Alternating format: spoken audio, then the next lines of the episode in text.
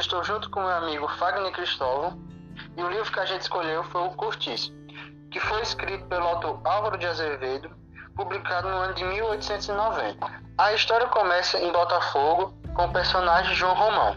João Romão, ele trabalhava para o senhor que tinha uma venda, que ao morrer deixou tudo o que tinha para João, inclusive a sua venda.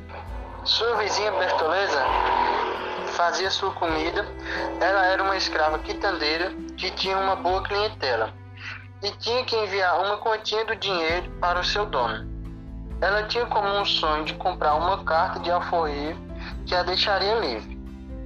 E já fazia algum tempo que estava guardando dinheiro para isso. Após a morte de um homem em que Bertoleza era amiga, João resolve se aproximar dela, sendo seu confidente e seu conselheiro. Passaram então a morar juntos e a trabalhar juntos. João Romão acaba cuidando do dinheiro de Bertoleza.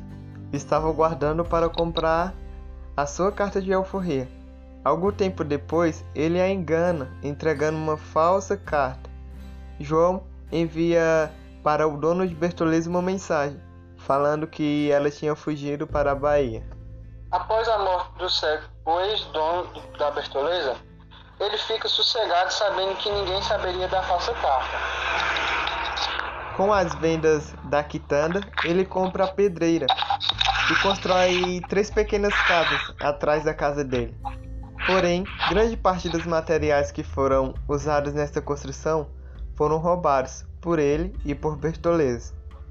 Durante essas construções, o sobrado do lado direito da quitanda de João foi vendido para um português chamado Miranda que tinha se mudado do centro para Botafogo.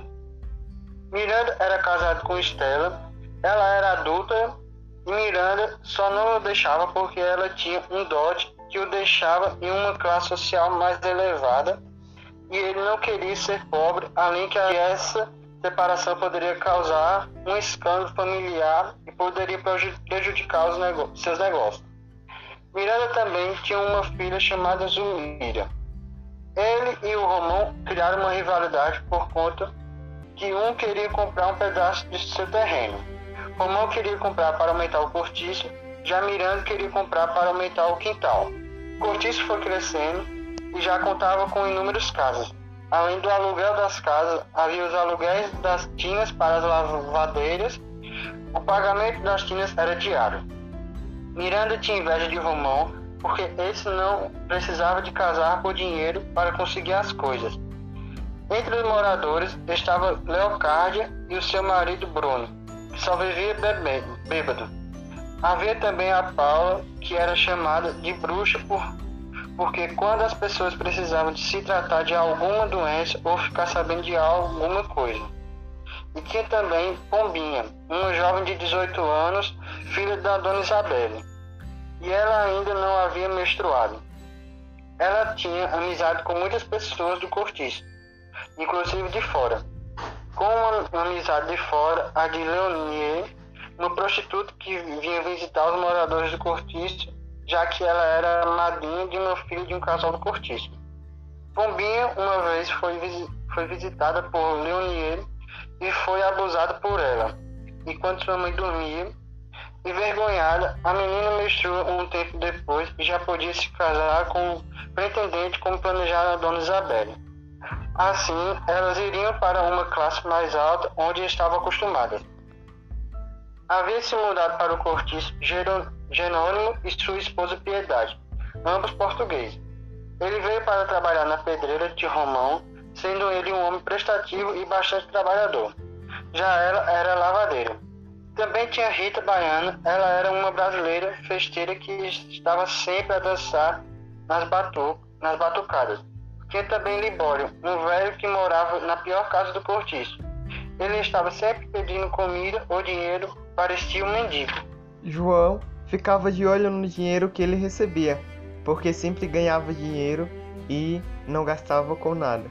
Em uma festa do cortiço, Jerônimo acaba vendo Rita dançando, dançando e sensualizando. Jerônimo acaba se apaixonando por Rita. Um, uma, uma vez, Jerônimo estava doente após chegar do trabalho. Muitas pessoas foram visitar, mas a que mais alegrou foi a de Rita. que também ofereceu uma xícara de café e também que virou hábito do português e cada vez mais e mais ele ia se brasileirando e mudaria seus costumes aos poucos.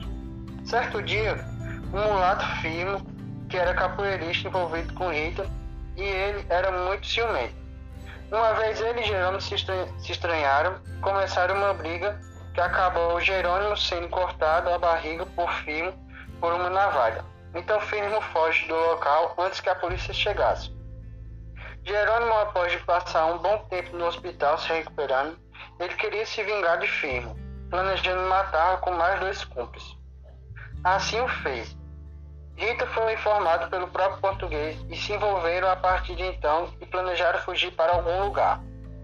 No dia seguinte ao assassinato, Piedade estava procurando seu esposo, mas sabia que ele tinha fugido com Rita. Já o João ficou sabendo do título de Barão de Miranda ele ficou com inveja de Miranda. Então, João ele decide mudar de atitude. Ele reformou a casa e a quitanda e as outras coisas. Além de trocar seu estilo de se vestir, já que ele era alguém de bem mais associado e mais fino. Quem não gostou desta mudança foi Bertoleza. Romão começou a cumprimentar Miranda e a frequentar mais a casa dele todos os domingos tornando-se amigo da família. Houve um incêndio no cortiço que foi feito por Paula a bruxa. Ela taca fogo na própria casa e o fogo se alastrou por várias casas. E a bruxa morreu queimada e ainda mais rindo. Libório correu para sua casa para pegar umas garrafas que estavam cheias de dinheiro, mas não consegue porque ela estava muito fraco. Ele estava muito fraco por conta do fogo e da fumaça. Romão, vendo isto, se aproveita e toma as garrafas de Libório para a reconstrução do cortiço. Ele muda o nome do cortiço para Avenida São Romão. Já lá já não tinha mais pessoas de baixa renda, tinha agora pessoas de classes mais altas. João também planejava se livrar de Bertoleza, por conta que ele queria se casar com a filha de Miranda. E se Zomira soubesse, e ia pôr um fim no casamento.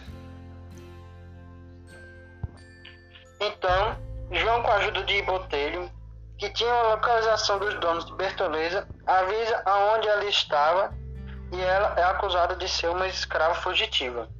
E quando vieram pegá-la, ela ligou todos os pontos, pois tinha escutado Romão falando que precisasse se livrar dela. Então, ela se mata com uma faca que usava para tratar os peixes, cortando seu ventre de fora a fora. Neste mesmo instante, a Comissão de Apoio Abolicionista começa um evento que estava crescendo na época. Passa pela casa de João e lhe entrega um diploma de sócio benemérito. Ironicamente, pois ele promove a escravidão de uma escrava, enganando-a ela até a morte. E mesmo assim é visto como bom moço.